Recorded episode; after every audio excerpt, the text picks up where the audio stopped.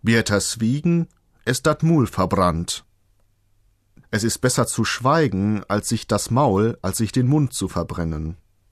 Bereits beim Apostel Jakobus heißt es, dass die Zunge des Menschen zwar nur ein relativ kleines Organ ist, aber dass sie großen Schaden anrichten kann und dass, wer mit der Zunge nicht anstößt, ein vollkommener Mensch sei.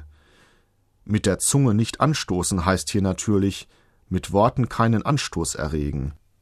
Wer sich dat Mul verbrannt hätt, der hat zu viel gesagt, ist allzu vorlaut gewesen, ihm ist etwas herausgerutscht, was er eigentlich nicht hätte sagen sollen. Er ist ins berühmte Fettnäpfchen getreten und bekommt die Folgen seines unbedachten Redens bald zu spüren. Deshalb schweigt der kluge Münsterländer lieber zur richtigen Zeit und denkt sich seinen Teil.